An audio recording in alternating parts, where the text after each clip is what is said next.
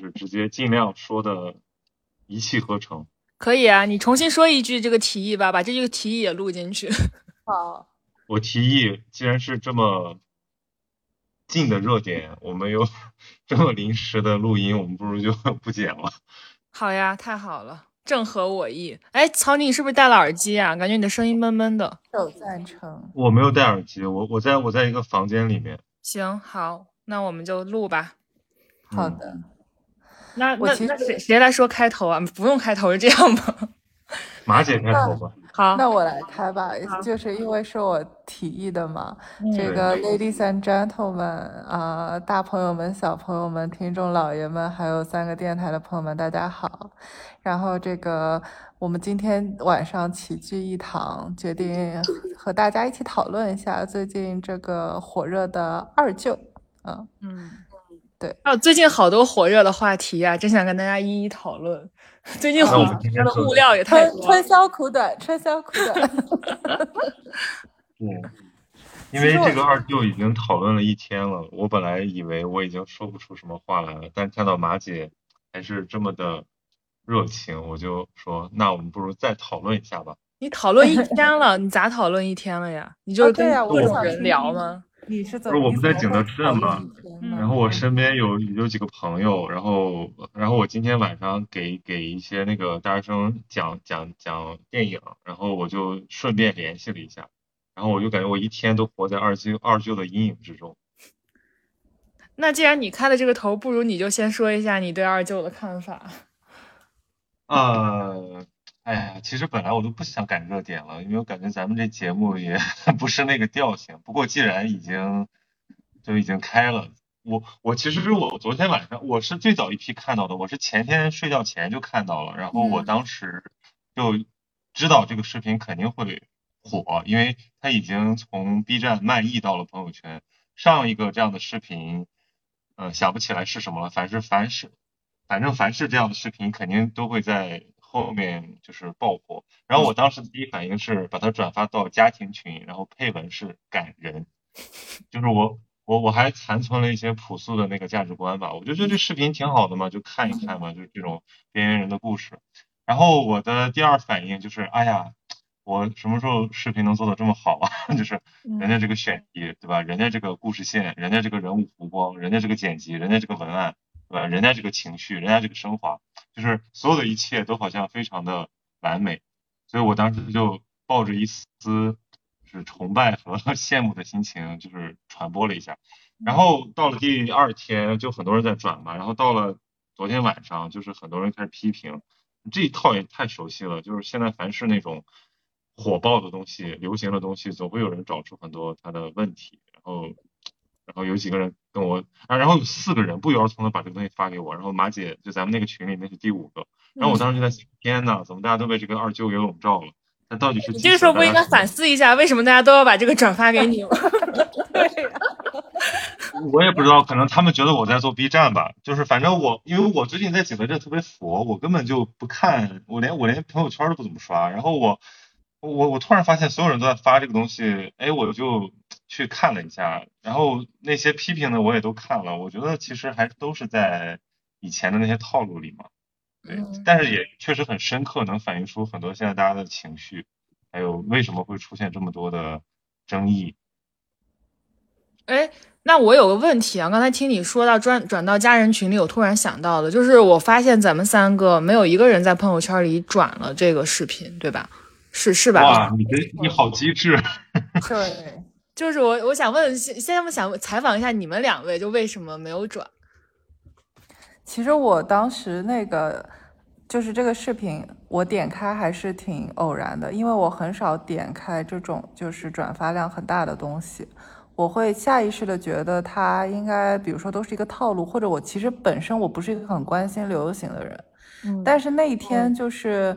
呃，那天我。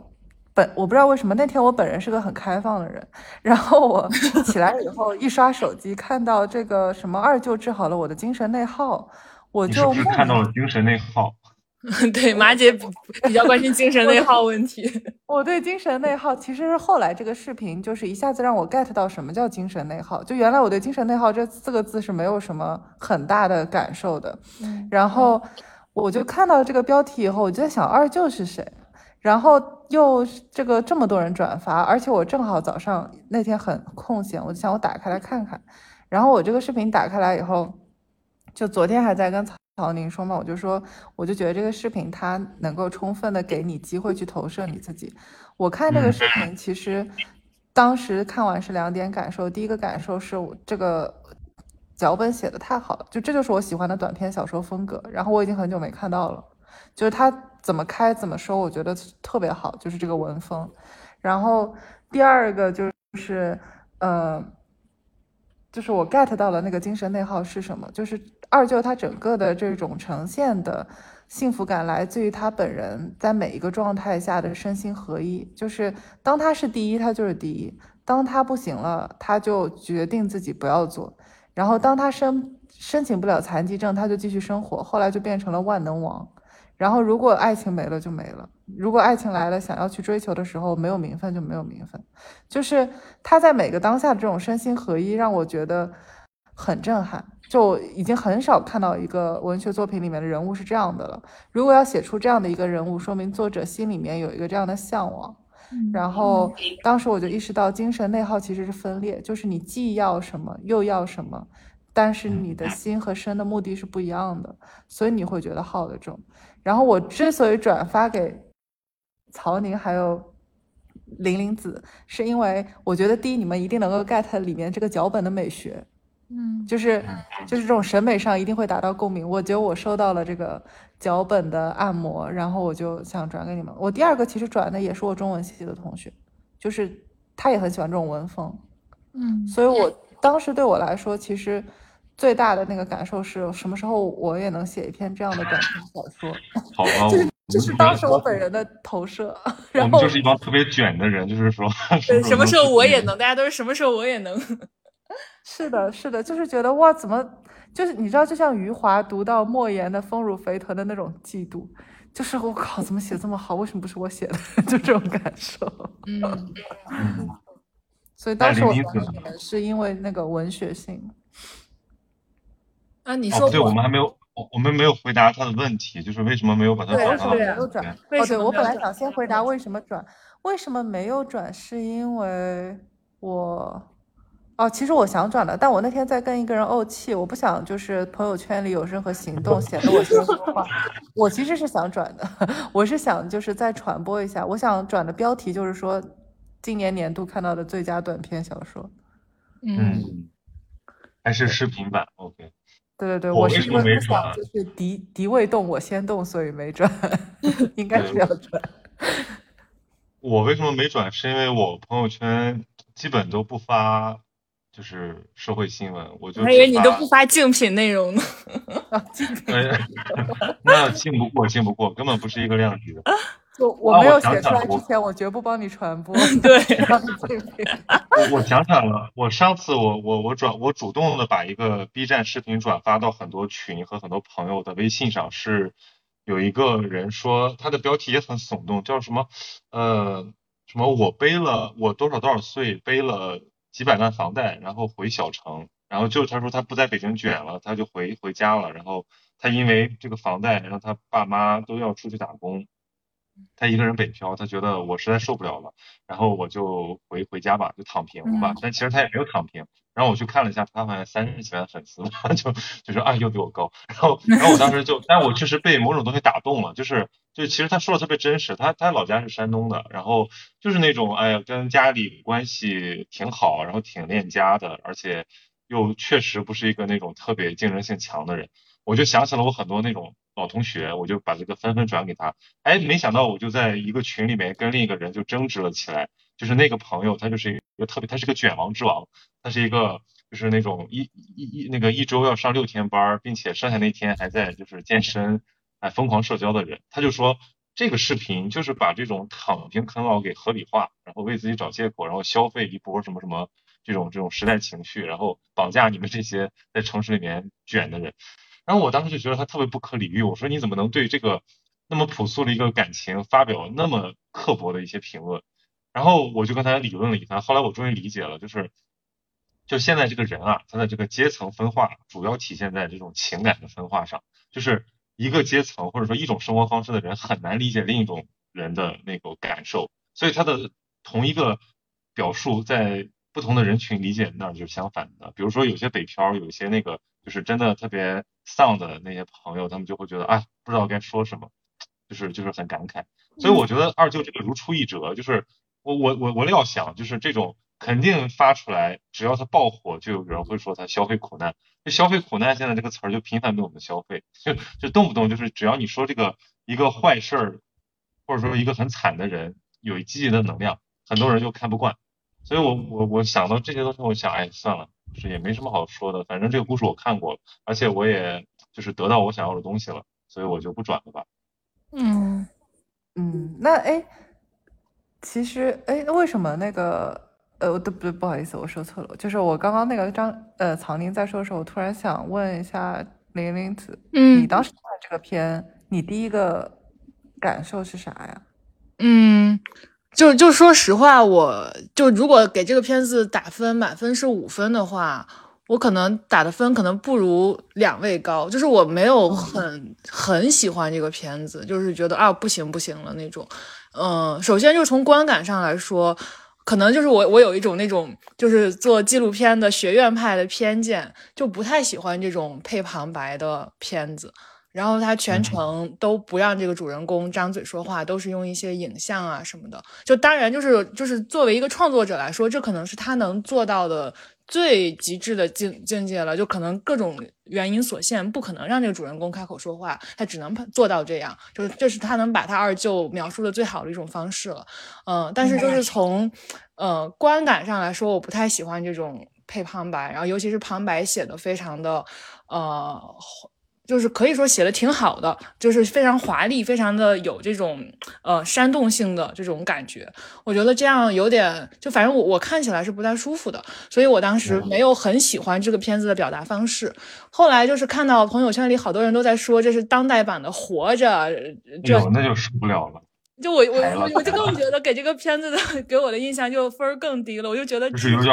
就有种那个食无英雄使数字成名的感觉。对我就是就，而且最尤其是最开始最开始的时候，我不知道这个就是有没有 B 站的策划参与在里边。就是我朋友圈里边最早转这个片子的，应该就是呃前天，反正就是非常早的时候。就这个片子，我我点进去看的时候，播放量可能还不到五万。然后当时是都是 B 站的工作人员在转这个片子，说拍的好啊什么什么的。嗯，所以我当时就可能觉得这是不是一场。大家的共谋，然后就没有想要参与到这里边来，就想看事态怎么发展，想要观察一下大家对他的评价啊、反应啊，就很好玩。然后我觉得我在这件事里边有一个很好玩的行动是什么呢？就是我的微博首页，因为我经常会忍不住点进去看一些文男文女们的日常的一些很，什么是文男？文就是学文青的，对文青男、文青女，你知道，就微博上有一大批这样的文字博主，然后他们说话很命，就是总是在讽刺现实，然后甚至不就是我们认识的那谁谁谁和那谁谁谁吗？对，我就曾经曾经改到了，反正我就是经常，因为我经常刷，就会看到他们，就忍不住的去，就是总是在他们的首页驻足很久，所以我的经常我的这个经常访问都是这些人，但是我就很烦，因为每天看这些内容真的会精神。内耗，你知道吗？就是每天看完微博，我整个人都不好了。我就，但是我又没有办法，每天拉屎的时候就想刷微博，然后每天拉完屎都不是很开心。所以我有一天想了个办法，因为我发现微博会员有一个功能，就是你可以把你这个经常访问的人给从你的首页里删掉，就是你你他也不会收到你拉黑他的消息，但是你就。不看它了，它就从你的首页消失了。所以我那天拉屎的时候发现了这个功能，就非常开心，我就开心的把它们删掉了。但是呢，出了二舅这个视频之后，我就非常想看这些文男文女是怎么评价这个视频的。然后我就费劲巴拉的，因为这些就是他们的微博名，我也不能总是记着，我就要去回想，哎呀，这个人叫什么来着？我要去搜他，哎，怎么搜关键词能搜出他来？然后去看他最新的微博里有没有对二舅这个视频的评价，就就。就非常的，我这个心态非常的好笑，对，然后反正总之吧，就是我觉得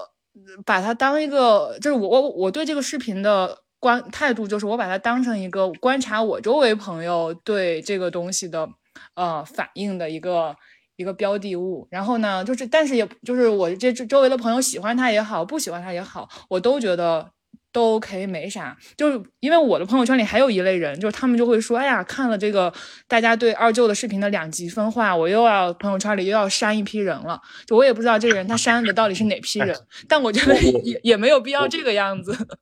我甚至把这个，我甚至把这个视频想象成一个就是实验艺术，就是它其实并不是。靠二舅治愈了大家的精神内耗，他是靠大家对视频的反应，看哪些人在精神内耗。就我发现有的人怎么就神经病一样？对，就是你说的那种，说我只要看到一个人夸这个东西，我就觉得这个这个人是傻逼。或者有的人说我我知道看到有人骂这个东西，我觉得这个人是傻逼，我要把他拉黑。我觉得这些人。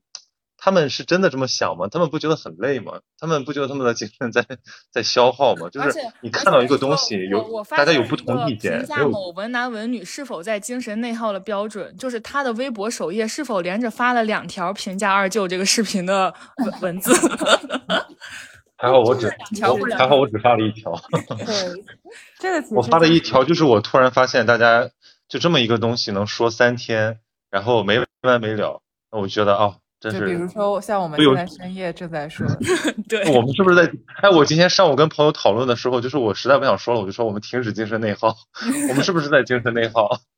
哎，就其实我朋友圈已经没有人在说了，就是我我本来以为这热度已经过掉了，但是就是就刚刚，嗯，比如说张琳说她看文男文女发的，然后曹宁说大家在讨论的，就正是我。想要发起这个议题的原因，是因为我觉得就是二舅这个事件里面，比如说最有意思的不是一开始的你想转发，还是看到这个的什么的感受。就比如说张琳说，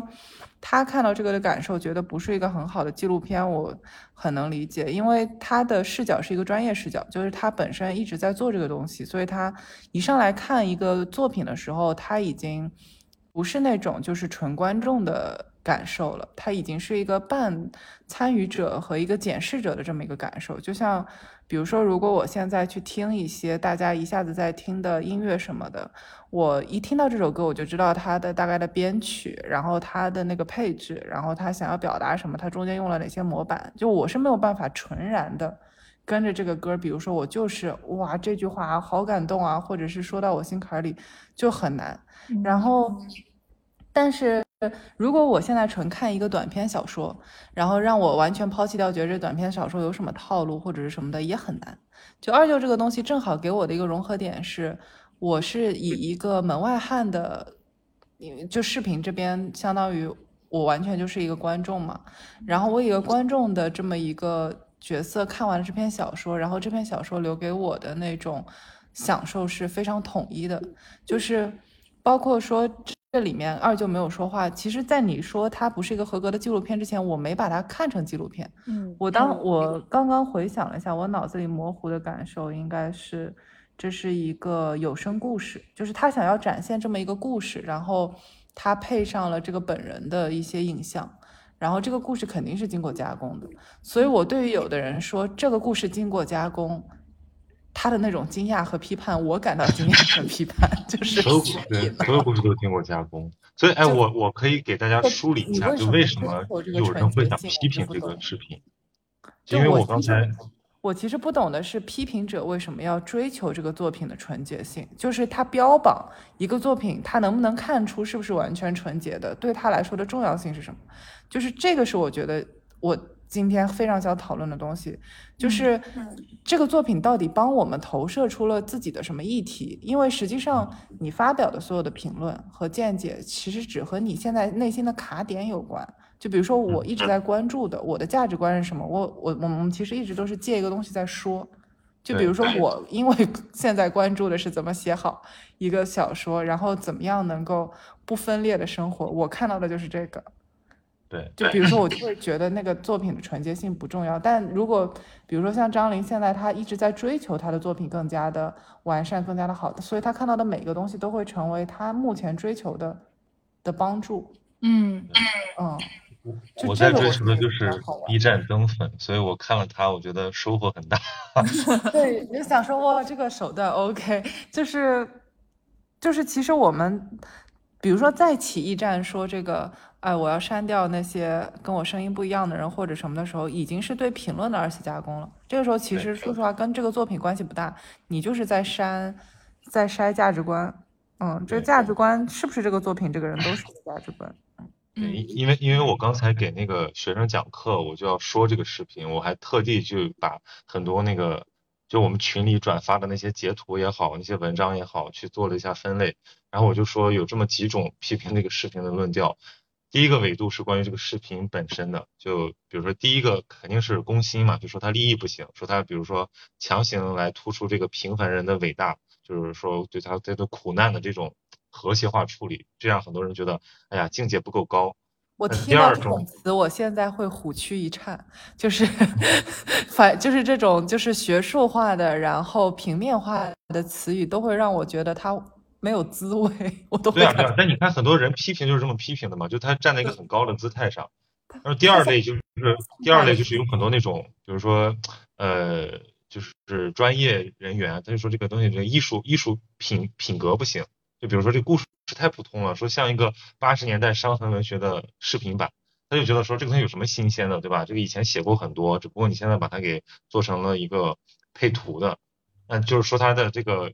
人家没有说利益，人家没有说价值观，人家就说你这个东西不不新鲜。还有一种就是对于这个真实性的这个追求，就是他觉得这是一个经过修饰的故事，而且它确实跟纪录片相差甚远，因为它是一个呃旁白嘛，就是你这样的话，你其实。完全可以架架空来讲一个故事，就是假设我们说你配你用同一个故事去讲一些完全跟你无关的那种人物，你也可以把很多人感动哭。就是，但是他又说这个是他的二舅，这个真实的背书其实放大了他的感染力。那么有的人就怀疑这一点，然后代表性的就是一帮记者，然后都这是我的总结啊，不是我的看法。然后这是第一个维度，就是关于这个视频本身的批评。第二个维度就是关于这个视频的这种这种火，这种社会反应。那这个其实就就是很正常，就是文张琳口中文男文女们经常批判的角度，就是 第一个角度是说，就是这是文男文女这个词真的太逗，对，说这个是鸡汤，说这个鸡汤太降智了，就是说我们怎么说拒绝把苦难办成胜利，但是我们把苦难办成鸡汤之后，就就是大家就转疯了。呃，我我我也觉得有一定道理吧，就是他其其实还是把一些很尖锐的东西给给给温柔化处理了。然后第二个。维度就是说，它就是个宏大叙事嘛。因为我觉得这个片子啊，前十分钟我就觉得都做的，嗯，真的可以说是没什么问题。从一个各自媒体的角度来讲，但它就是后三十秒那个上价值上的，让人就是有一点点，有的人就会觉得不太舒服。比如他最后他说什么什么我北漂九年，对吧？认识几位人中龙凤，然后但是从二舅这里我才看到了民族身上的平凡、美好、强悍，然后就是什么不是。对对对，说人生不是要胡一把好牌，而是要打好一把烂牌。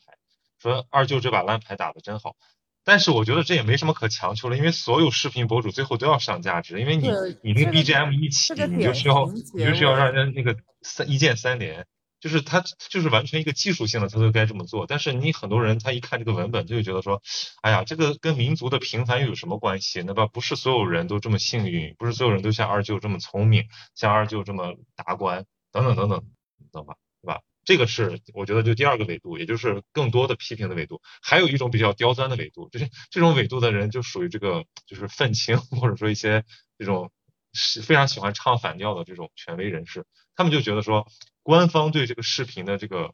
拔高，让他们感觉非常反感。就是说你强行正能量，比如说确实有些稿子，我觉得那个措辞让人有点肉麻。就是比如《新京报》他就写说，他说。二舅真诚的面对生活带给他的种种磨砺，带给旁观者一种直击人心灵的力量。什么叫真诚的面对他生活中的种种磨砺？我觉得就是就是评论员脑残才会写出这种文字，就是让人觉得本来挺好一事儿，然后让他一描述就变特别恶心，就是一种一种一种客气嘛，对吧？还有再就是那些反对文章最后都被删掉了嘛，那就是说你只允许从正向的评论二舅，你不能质疑，你也不能去唱反调，这样很多人不舒服，于是。关于这种评论的评论不断就是叠加，导致这个事情就变得很吵闹。哎，那其实很有意思，就说明其实这个作品它非常的简单，然后也很通俗，大家都可以看得懂，所以大家都可以把它拿来二次加工，变成自己的作品。就比如说我评论一下它，就好像我也输出了一个像周边作品的那种感受。对，这个其实我觉得这个，我觉得这个作品它有几个点就是非常切中大家的情绪。第一个呢，它讲了一个苦命人，然后他讲了苦命人的一种呃不常不寻常的做法，而且这个东西恰恰是可能现在大多数人不具备的一种，就是所谓的什么治愈精神内耗啊。所以我觉得可能很多人从中看到的是希望，有很多人看到的是绝望。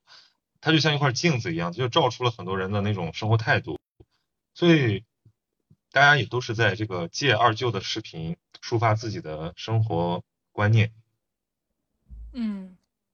而且我还有一点是他现在发的这个时间点也非常的契合，就是我是感觉这整个事情就是我们就是跳出它事事情本身的样子，如果你从传播学的角度来看这个事儿，它真的非常的就每一步都卡在点儿上，像一个。就是像背后有一双手在给我们做议程设置一样，就在现在的整个青年人的这个心态是如此就是如此低迷的状况下，然后出这样一个视频，然后这中间又各种节奏啊，一步一步带的，就是非常的卡点儿，我是觉得，嗯，嗯。对，但是你不觉得现在什么事情都可能成为一个巨型社会事件吗？比就是我我觉得这可能是因为大家憋得慌，就是大家需要吐槽，因为因为可能比如疫情搞得大家都不好受，或者说每个人都有很多负能量，他要倾倾诉，他就是得借着这些东西倾诉。我看那个就是我也发群里了，就是一个博主在分析这个问题，他说他是觉得这个为什么现在我们把所有这个政治、经济或者说一切的其他的这种方面的东西都都都屏蔽了、悬置了，我们就只讨论心理问题，就是你把所有的东西都归结为一个你自己的精神内耗。我觉得是有道理的，就是你不能把所有问题都说苦难要靠个人的这个达观来化解，或者说时代的这种愁闷要靠自己的这个就是自我疗愈来缓解，就是这样。但是问题是你不要把它给上升到一个呃普遍的程度，因为那样的话就会引起大家的反思。就是我们的生活其实有各种各样的活法，你为什么非得让我们就是清除心里的雾霾呢？嗯这个我觉得还好，因为碰到措施问题或者什么也是有讨论的，不能因为说讨论了心理问题，就说那些都没有讨论，也没有在参与。就是心理问题一定是个更通俗的问题，但并不代表说讨论的通俗问题就只有通俗问题一个出口。对，哦，对，说起说到心理问题，我还想到了我当时没有转发这视频的一个理由，嗯，就是我觉得二舅未必不是没有精神内耗的，就是这这样说可能有点那什么，就是我觉得他可能是因为一个人一生的素材太多了，然后你做这样一个视频，你你势必要去，就是要看你到底选的是二舅人生当中的哪一些片段来组成这样一个故事，那可能我选的是另外一些片段，那这个故事就完全是另外一副样子了。就因为我我为啥会有这个感受呢？就是我自己农村的亲戚非常多，就我这次回回青岛住这两个月，其实我最开始的一个想法就是想把我这些七大姑八大姨各种的在农村过了一辈子，或者经历了改革开放，经历了下岗潮，又经历了什么百万大裁军，就各种各样的在这个时代当中的如草芥一般的亲戚们都给拍一遍，都可以把他们的故事讲一遍。但但是当我开始想要讲的时候，我发现我讲不出来，就是我发现他们的故事，呃，捏不成形。就是如果把它捏成形，那就不是这个人了。就一旦你说，就是有点像那个道理，就一旦你说出口，那就不再是这个人了。我就觉得很难受。所以当我看到这样一个视频的时候，我就已经知道他讲的这个二舅就已经不是他的二舅本人了，我就心里会打一个问号。这林玲子突然就讲了《金刚经》，就一旦你给他起名字叫这个，他就只是这个名号而已。就是你对我，我发现你的视角其实也蛮集中的，你一直在集中在，比如说，他作为一个作品而言，他的这个创作维度，他有没有遵循一个创作者的呃底层原则之类的。然后刚刚你说的那个我也特别赞同，就是实际上你很难认为这个人就是这样的一条线。比如说，那个我前两天咱们不是在聊李娟的那个散文吗？嗯然后当时我看那个阿勒泰的角落，我觉得非常好看。但是随着他这个故事的展开，会发现说他其实在这个散文里有很多个性格，嗯就是并不是说其中某一篇特别可爱的角落就是他全部。然后，然后正好那一天就是那个老肖让我给他讲一件什么事情，然后大概这个事情要总结出你的个人价值观和方法论吧。然后我当时在讲的时候，最后他就是说，就是肯定是一个核心的价值观和方法论什么的，这一个重点，你要总结这个。然后我当场是总结了一个重点，就这个故事。可是过了几个小时，我回想其他的事件的时候，会发现说我这个人不是只有这一个重点。就其实我人作为一个某一个点的侧面，我也只在一些事件展现，在其他的事件，其实我是有附加的，嗯，我觉得人格状态，嗯或者是说价值观，所以，比如，所以就是锁定到一个文学作品里面，为什么？比如说，我一直没有觉得它不可能没有美化过，是因为我觉得如果你要只讲一个精神内核，你一定要美化，不然你这故事收不了场。嗯就是嗯不会有那种完全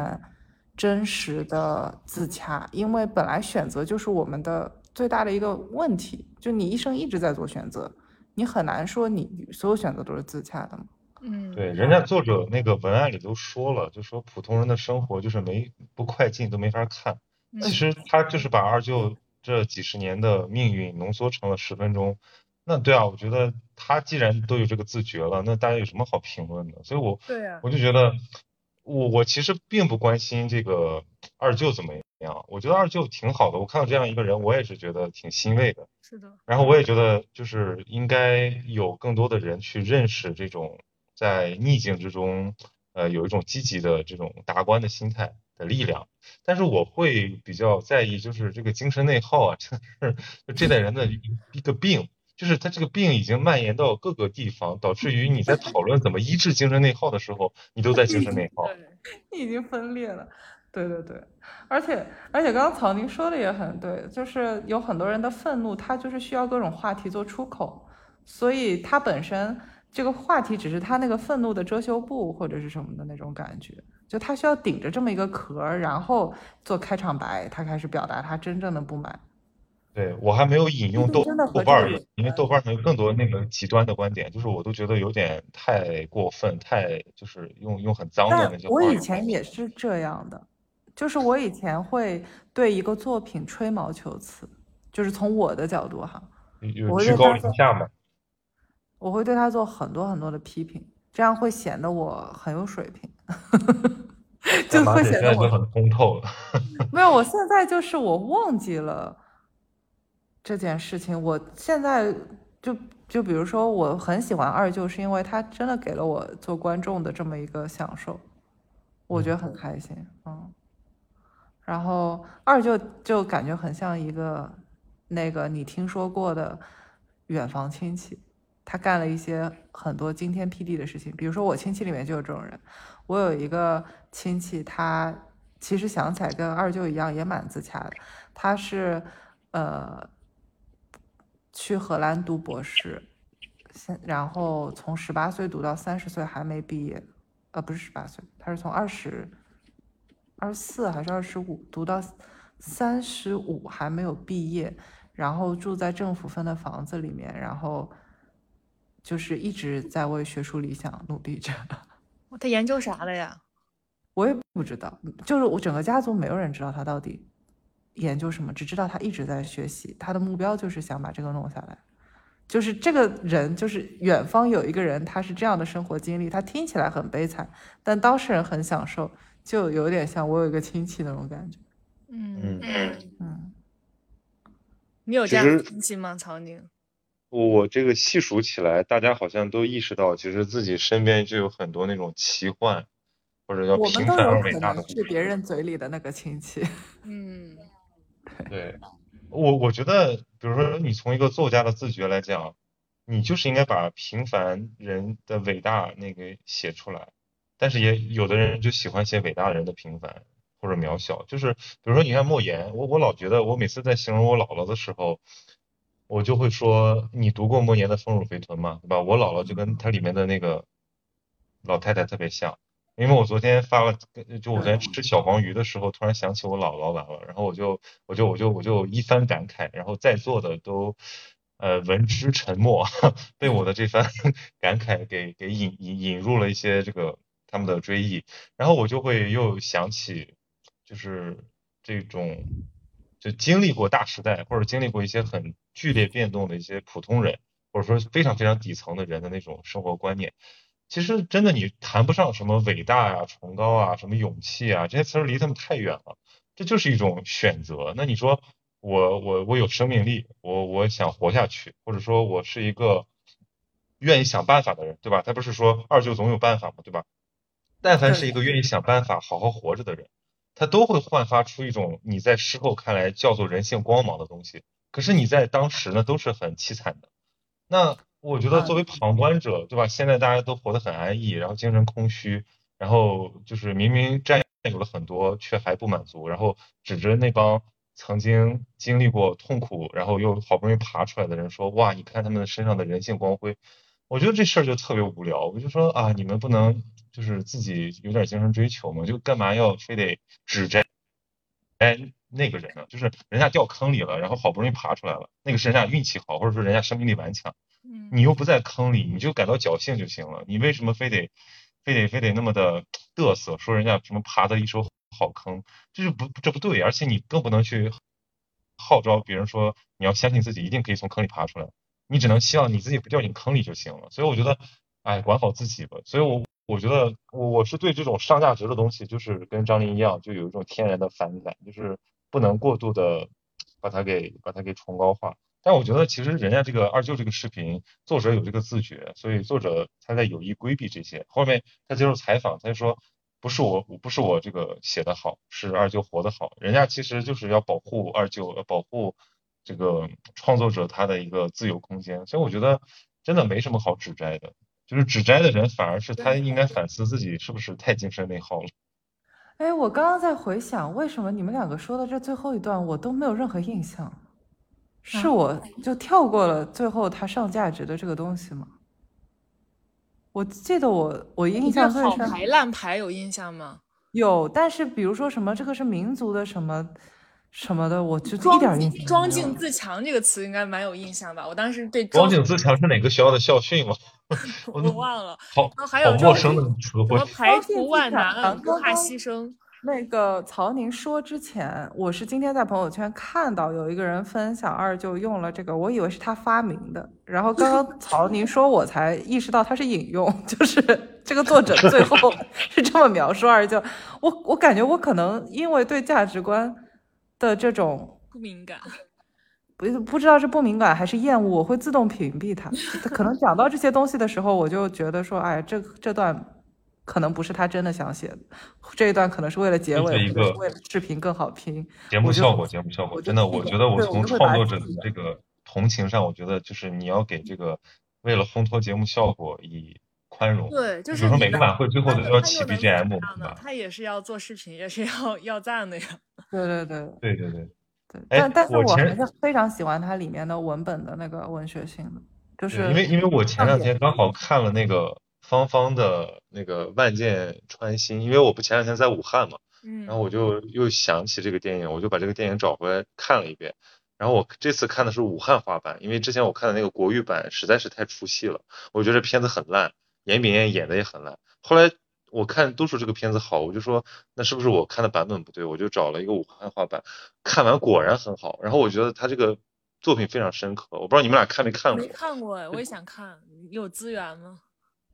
武汉话版那个网上就有，就是就是都是都是有公版的。好的。它其实就是一个很简单，就说一个女一个武汉的一个市井小市民，然后她把她的丈夫逼死了，然后她就辛辛苦苦去。扛扁担，儿子抚养长大，结果她儿子最后恨她，然后让她滚出去，让她从家里搬出去，就是一个一个那种在底层，然后性格非常湖北湖北女人的那种霸蛮，然后那种泼辣，然后那种小市民的计较，但是又不自知，但其实内心很善良，刀子嘴豆腐心，而且特别能吃苦，不管遇到什么绝境，哪怕是丈夫死了，她都就是能扛起生活重担的，就是这么一个人。然后最后在他儿子要跟他断绝关系的时候，他就接受了，他就乖乖从家里搬出去了，然后继续生活。然后我就觉得说这个作品之前那豆瓣上都在说什么这个女的很作，或者说这个男的很渣，我觉得这些都没有意义。芳芳写这个作品不是为了道德评判，他其实是要表表现人的一种一种一种状态，就是那是一个九十年代的武汉那么混杂的一个地方，对吧？那种那种小市民的那种生命力。对你说到这个，我就刚刚想起来，我也很喜欢那个二舅片子里面的，就是其实这个作者，比如说他主要是表扬二舅，但他没有重点要批判什么东西，就他没有，比如说骂说当时那个二舅喜欢的那个女的是什么渣女啊、婚外情啊什么，就他没有用这种很重的词，或者是下定义的词，他其实给了。读者挺多空间，想象空间，对，就是给了读者挺多这种你自己可以有 OS 或者是评评论的空间，这个还让人觉得挺舒服的，就是就是呃，我我觉得这个是对我的启发比较大的，因为我有的时候写东西会比较偏激，嗯，就我自己想站在制高点，把所有的评判都。先发制人做了就有点像辩论最开始说辩词的那个，就是你这边要插嘴了，呃，就那种感受。但是他没有。作者说的是那种感情我不理解，然后二舅也不愿意谈，所以他其实有点把它造成一个神话了。对，就就是因为这个确实存在这个问题，权力交回当事人嘛，对吧？对，而且我觉得这个年代的这种。呃，社会氛围在逼得我们越来越喜欢把问题道德化，尤其是涉及到这种个人选择的时候。呃，比如说我们刚才举了那么多例子，就是为什么有那么多争议，是因为大家觉得道德有高低，但其实选择没有什么高低，因为情境都不同，对吧？每个人的那个对生活的理解也不同。就像我刚才说《万箭穿心》，我看完最大的感受就是哇，好悲啊！就是这里面所有人都是那么的可怜，又是那么的可恨，就所有人都。值得同情，但所有人你都想冲上去扇他一巴掌。但是你你后来想想说，你的生活不也是这样？就是就是你哪怕你是你以为自己是一个特别好的人，你在某些人眼里就特别可恨、特别可恶、特别可可怜。对，对，而且刚刚我也就是咱们讨论的整个过程里面，我也觉得特别开心。就是我们三个反正观念其实都不太一样的，然后跟微信群里的客气也是不太一样的。但是 但是我们非常。就我们三个客气的，我们三个对这个片子，因为玲玲子在微信群里面还没有表达她重点的。对我在网上完全没有表达，我不不仅在微信群里，我在什么微博、朋友圈，我完全没有表达我对这个片子的任何看法，因为我觉得大家说的都挺好的，我就我不我不想说我的任何想法，我觉得我的想法也没有那么重要。你刚刚说的那个视角就非常的鲜活，而且就是很有启发性，就让我突然意识到说，哦。就是你的这个感受跟我听到那个歌曲的感受是一样的，就原来每一个做某个东西的都会有这种感受，然后，然后后来就是比如说，当我们讲来讲去的时候，这个意见不一样，但是还是照样往前讲，也没什么变化的时候，我就很开心，就觉得我们的关系非常的敞开，嗯，就是就是至少我，比如说我们此时此刻是完全信任，然后是这种这个。开放就让整个事情变得很不知道值得了，很有氧气，就是你有充分呼吸的空间。我我我在群里就是怼另一个朋友，我说这是他二舅，他怎么理解他二舅那是他的事儿，对吧？你怎么理解他二舅那是你的，就是这跟我无关，对，这跟大家也无关，对你不非得说我要怎么怎么理解，你不这么这么理解，你就是怎么怎么样。我觉得那样的人都是一种。就是太过于极端，所以我也不喜欢这样的人。对，而且刚才你们说，就是你刚才你们说道德没有高低嘛？其实我觉得创作这件事儿，它也没有高低，就是他愿意怎么去创作，那也是他的事情。他创作出来了一个东西，然后呃，不管是在这个数据上很受欢迎，还是在比如说这个就学院派的视角里边它不那么好，那也都是他该承受的东西，或者他得到的东西。就是我们没有必要从就是即使是创作的视角去说，哎，这个这个人艺术成就高低啊，或者这个东西的艺术成就高低，我觉得也没那么必要，就是他自己的选择。就说不定我有一天，我觉得我手上的素材也不足以支撑起一个没有旁白的纪录片，那我也会去做一个有旁白的纪录片。现在 B 站上好多这种东西嘛，就所以我觉得这。这件事儿它也没有什么高低之分，就是所以啊，我觉得就是对这个视频的那些责难，虽然只占到了可能他评论的一小部分，但我都觉得有一些过分，因为这个视频其实本身是无辜的，就是它就是体现了一个挺真诚的故事，一个很好的故事的一个很真诚的表达，但是就是它切中了某种情绪，它变得过于火爆。就是他一我我发现我们这个时我们现在这这这这这两年的氛围就是一旦一个事情过于火爆，它就是会引起争议。就是有的人看说你们觉得这个那么好，我就不爽。然后因为有人觉得一个那么好的东西不爽，然后有人又会不爽，所以就无穷的内耗下去了。所以我我觉得就是唯一的我的我想表达的点就是说，大家赶紧从这种就是没有前途的这种内耗之中抽离出来。对，多去看点好东西吧。我昨天我昨天看那个点感恩，就比如说有这么一个东西，让你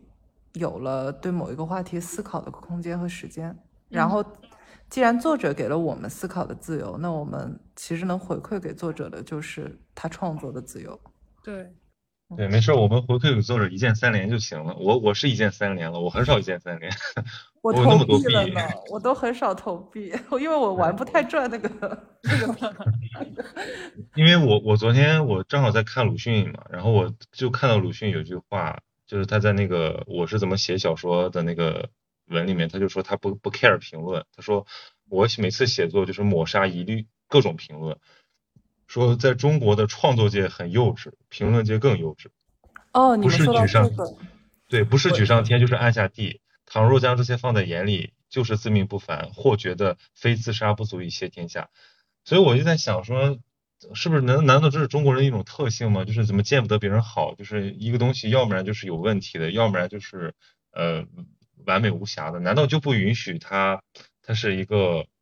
就是有局限的好？所以我觉得大家在讨论这个事情的时候，还是有点过度的这个追求，就是突出自己的立场，而没有给这个作品一个比较客观的评价。客观评价就是转发说动人，我觉得就挺好的。没有没有，那我跟你持不同意见。我觉得人不需要必须客观，人想主观就是可以主观的，无所谓的。就是他的主观，说实话跟我们也没有什么关系。但是这么说也对，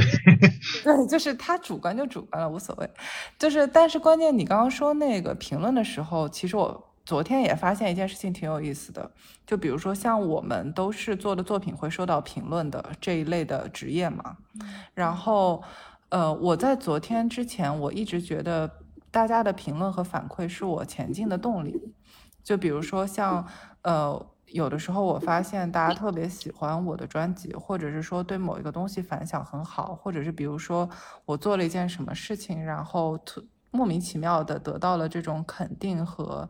呃要去重复的时候，我会很开心。但是同时，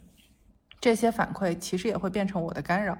就是我本来心里面是有一个想好的我要做的计划和发心的，因为收到了反馈，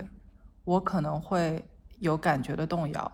然后甚至会有迷茫，比如说我能不能复制这个？我下一次会令谁失望吗？嗯，然后我这个反，尤其在反馈当中出现了比较以后，我在想说，那我要不要调整方向？就是实际上我们的作品虽然是对外的，但是对外的反应也会干扰我们做作品的整个过程。嗯，就是这种干扰还还挺有意思的。包括说我昨天看一个爱情故事，就我就。一开始的时候，我很不懂为什么这个女的一定要跟这个男的分手，就是大概就是，呃，感情非常的好，然后两个人年龄差别比较大，所以这个男的就是一直像他的导师一样，然后就有点像霸总吧，反正给他把路都铺平了。然后这个女生也是一个很爱学习的，然后这男的不是那种就是很玛丽苏式的这种。然后有一天，这个女生就跟这个男的说分手，是因为说。跟你谈恋爱以后，我的生活重心一大部分都是跟你谈恋爱。但是之前我其实是一个自己就是在工作上面有一些小的进步或者什么，我琢磨半天都会很高兴的人。然后那一刻我突然意识到，说就是有时候看起来很好的一些东西，会变成你其实本来生活方向的干扰因素，就是它其实打扰了你。不是所有天降的幸福都是呃 OK 的。我们本身的需求还是活出我们自己，就是有一些好的看起来正常的或者是奖励的事情，其实当它干扰到你活到活出你自己的时候，你也会觉得痛苦，别人会觉得你矫情，嗯，就是对，就这个。所以马姐觉得自己有没有精神内耗过呢？有啊，我觉得我经常精神内耗。就是我看二舅的时候，意识到精神内耗就是分裂，就是你明明身体是想这么做的，但是你的头脑告诉你说这样做不高级。对对对，嗯，对，就是你身心合一的时候，你就不内耗了。对对对，所以其实这个这个还是把一个很重要的命题放在我们面前了，就是大家能不能活得就自自洽一点，松弛一点。是是是，你说松弛很重要，对，其实你就是因为自洽，所以松弛，嗯，对，因为我我这两天在景德镇嘛，就是我我第二回来，然后这次也是帮朋友去，就是帮他料理这个有他有一个艺术空间，然后我就顺便再拜访一下这边的艺术家，哎，反正我跟人家聊天，我都觉得有点不好意思，因为。他们就确实挺忙的，就是忙着做自己的活儿啊。然后人家其实精神上没有任何问题，都是城里来的人精神有问题，然后要问各种各种各样故作高深的问题，说啊是什么在支持着你们，就是留在这里啊啊你们不觉得就是怎么怎么样错过了什么吗？你们不担心怎么怎么样？人家说没有啊，我在这挺开心的。然后人家说我也没有说我决定留在景德镇，人家就是说我就在这舒服，而且我在这儿就是很很一切都很自然，没有你们说的那么的。就是浪漫化，没有那么也没有那么苦大仇深。然后我就觉得，哎，确实是，就是真正就是活的有滋有味的人，他不会去 care 这些，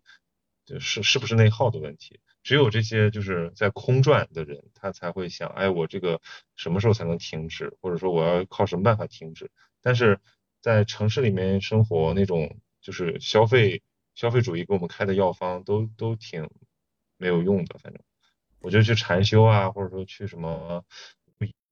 或者去找一个呃听听听播客，对，都不能治愈你的精神内耗。精神内耗只有就是说你自己行动起来，你让你的生活嗯非常顺，然后你的欲求跟你的这个你的你的供给是平衡的，那你就不内耗了。你就每天就活得很开心。说到播客，我插一个题外话，有个好消息，现在是星期四的零点零二分，小宇宙更新了它的首页三档播三期播客，没有一个在聊二舅，我们还有机会成为全网第一个 聊二舅的大型播客。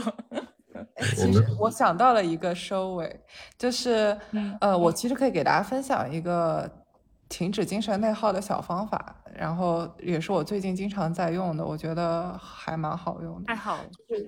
精神内耗其实每一每一秒钟都可以被治愈，因为就像曹宁说的，你停止精神内耗的办法就是你做出你做你当下正在正想做的事情，所以需要两个要素，第一个是说你愿意知道自己到底想干嘛，就是就是我愿意知道。嗯，我也相信我能知道。第二个就是说，当我知道了以后，我不评价它的好坏和高级低级，我现在就去做，就是就这两个因素。那你要达到的第一个因素，我愿意知道呢，其实是你愿意把注意力放回到自己身上。然后你能够给自己一点空间，稍微的安静和定下来，就是静心。所以，比如说，我感觉如果你此刻觉得很累，然后很疲乏，而且甚至于可能头晕脑胀，并且呃一直想要刷一些手机什么的，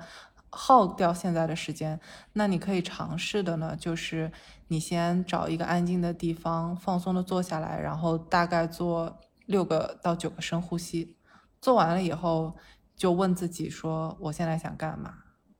然后你出来的那个念头，无论是什么，你去尝试一下，就在那一刻，你能你能感受到一点点的那个统一，它就已经是一个很好的开头了。然后接下来就是有信心在每一个当下，做一下自己想做的事情，就是不要担心说我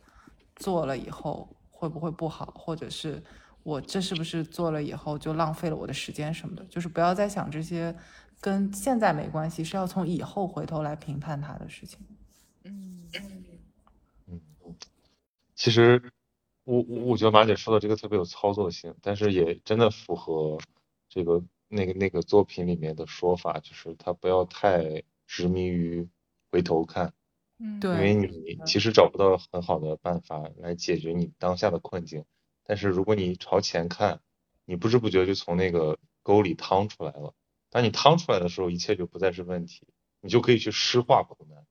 就苦难，我我一直持这种观点，就是苦难只能由当事人诉说。当然，如果他愿意沉默，那我们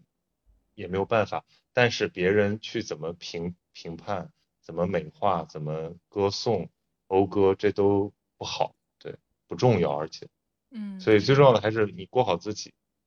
是佛学里面其实有一个说法的理论是，呃，我们不断的就是回想过去做过什么，做过的对还是不对，过去是怎么做的，是因为我们企图通过那些经验来证明我们存在。但是实际上来说，呃，你每个当下都是重新开始的机会，而且每个当下都是独立的你。恰恰是这种证明拖累了你在这个当下成为一个新的你。嗯所以，呃，无论你比如说是否拼命去评判以前的经验，或者抓住以前的经验，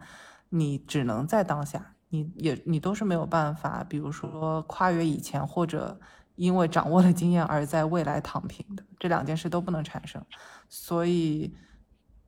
我们在当下的时候，愿意相信我此刻可以在当下，也是很重要的。有的人是不敢相信我这个时候就可以待在当下。嗯，哇，咱们这就深了，咱们这已经进入到佛法的讨论对了。Anyway，就是 比如说，如果 你突然想要睡觉，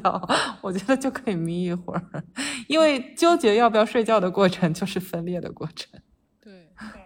就像我们这期播客想到要录就录了，对，对就是那我想我能，不那如果我王教授？那我想问马姐，就是如果我不想更视频，我是不是应该遵从本心啊？你不一直在遵从本心吗，小曹？对啊，你那一刻要是很不想做，你是没有必要硬熬的，除 那我就非你找了个借口。我我我我昨天觉得有点可惜，因为我这次出逃出来去了那么多地方，我我一条东西都没有拍。然后我在想怎么回事，但我就不想拍，我手机设备都带了，拿出来我就烦。我就想，嗯，行吧，哎，我也是能我快醒。